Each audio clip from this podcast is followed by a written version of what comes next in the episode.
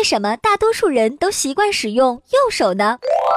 在生活当中啊，我们一般都是习惯用右手做事儿、写字儿、拿筷子、提东西、打球等等。生理学上把这种现象叫做右利现象。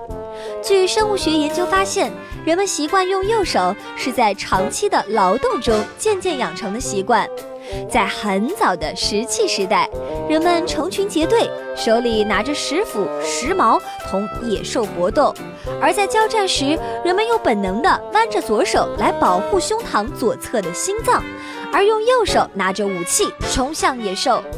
由于人们经常使用右手，渐渐的，人们左边的大脑半球的灵敏性也就比右边的稍微高一些。而这又反过来促使人们更经常的使用右手，久而久之，右利的现象不仅成为了后天的习惯，而且成了先天的遗传。左撇子小朋友就比较痛苦了，老师和家长总是让他们改过来。